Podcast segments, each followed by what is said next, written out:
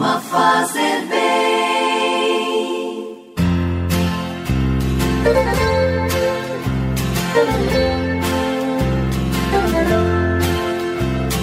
Orar costuma fazer bem.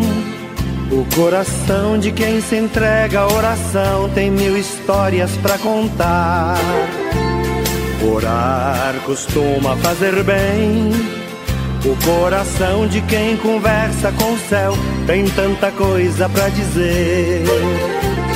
Iluminados pelo Cristo ressuscitado, neste dia 22 de janeiro, domingo, mais um dia de oração em nossas vidas. Hoje é o terceiro domingo do tempo comum e também o dia de São Vicente Mártir. E eu gostaria de lhe fazer um convite. Amanhã, no nosso canal do YouTube Padre Alex Nogueira, nós iniciaremos a novena de Nossa Senhora Desatadora de Nós. Reze conosco esta novena, divulgue para os seus contatos, para que unidos na oração, debaixo da intercessão da Virgem Maria, nós possamos vencer tantas batalhas espirituais de nossa vida. Vamos agora, nesta oração da manhã, rezar com você. Em nome do Pai, e do Filho, e do Espírito Santo. Amém. Que a graça de nosso Senhor Jesus Cristo, o amor do Pai e a comunhão do Espírito Santo estejam sempre convosco. Bendito seja Deus que nos reuniu no amor de Cristo. E assim, firmados neste amor de Cristo, ouçamos o Evangelho deste domingo. Não importa se não vem como esperava, orar costuma fazer bem. Evangelho de Jesus Cristo segundo Mateus, capítulo 4, versículos de 12 a 23.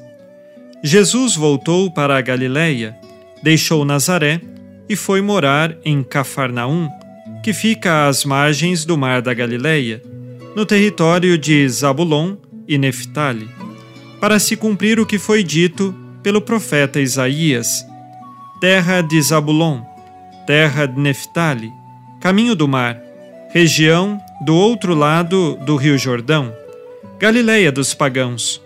O povo que vivia nas trevas viu uma grande luz, e para os que viviam na região escura da morte, brilhou uma luz.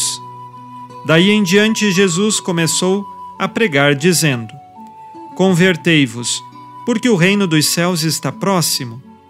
Quando Jesus andava à beira do mar da Galileia, viu dois irmãos, Simão, chamado Pedro, e seu irmão André. Estavam lançando a rede ao mar, pois eram pescadores. Jesus disse a eles: Segui-me, e eu farei de vós pescadores de homens. Eles imediatamente deixaram as redes e o seguiram. Caminhando um pouco mais, Jesus viu outros dois irmãos, Tiago, filho de Zebedeu, e seu irmão João. Estavam na barca com seu pai Zebedeu, consertando as redes. Jesus os chamou. Eles imediatamente deixaram a barca e o pai e o seguiram. Jesus andava por toda a Galileia, ensinando em suas sinagogas pregando o Evangelho do Reino e curando todo tipo de doença e enfermidade do povo. Palavra da salvação. Glória a vós, Senhor.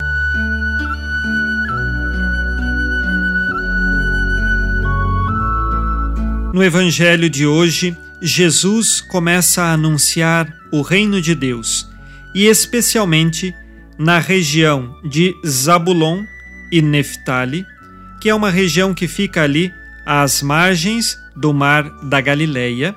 O que acontecia nesta região? Nós sabemos que ali houve invasões assírias e uma grande devastação. Isto lá por volta do ano de 733, 732 antes de Cristo. Se por um lado, no passado, lá iniciou uma devastação que fez com que as tribos de Israel sofressem, é exatamente nesta localidade que Jesus está anunciando o reino de Deus, escolhendo aqueles que serão seus discípulos e apóstolos, cumprindo, portanto, uma profecia de Isaías, que está lá no capítulo 9, versículos 1 e 2, dizendo, portanto, que a partir dali, eis que o povo passa a ver uma grande luz. Se no passado, na história de Israel, o povo viu a escuridão no sentido de ser levado para o exílio, este povo que sofreu, agora vê em Jesus uma luz. Mas não é uma luz simplesmente para resolver os problemas que aquele povo tinha neste mundo, mas é uma luz que trará a eles a salvação.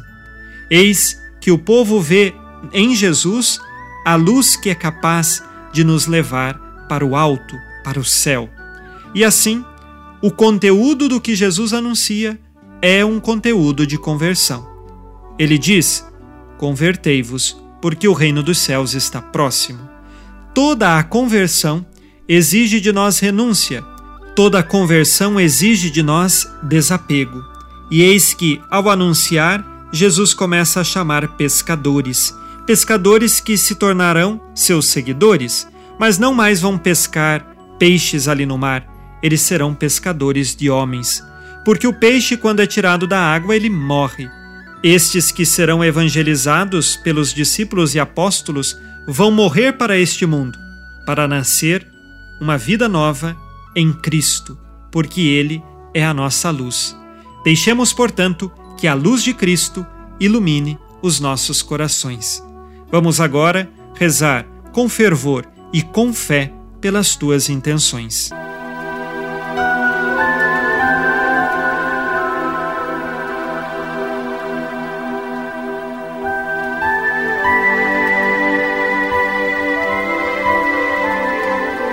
Pai nosso que estais nos céus, santificado seja o vosso nome. Venha a nós o vosso reino. Seja feita a vossa vontade, assim na terra como no céu. O pão nosso de cada dia nos dai hoje. Perdoai-nos as nossas ofensas, assim como nós perdoamos a quem nos tem ofendido. E não nos deixeis cair em tentação, mas livrai-nos do mal. Amém. Ave Maria, cheia de graça, o Senhor é convosco. Bendita sois vós entre as mulheres, e bendito é o fruto do vosso ventre, Jesus. Santa Maria, Mãe de Deus, rogai por nós, pecadores, agora e na hora de nossa morte. Amém. Glória ao Pai, e ao Filho, e ao Espírito Santo, como era no princípio, agora e sempre. Amém. Jesus, manso e humilde de coração, fazei o nosso coração semelhante ao vosso.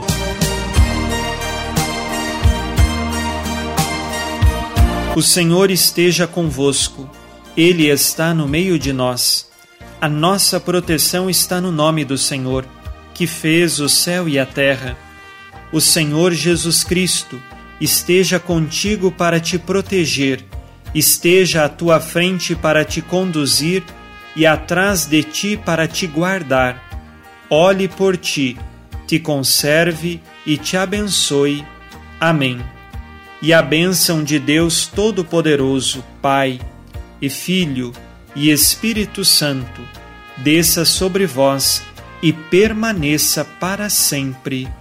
Amém. Neste domingo, fique na paz e na alegria que vem de Jesus. Abençoado dia a você e sua família. Abençoa, Senhor, as famílias. Amém. Abençoa, Senhor, a minha também.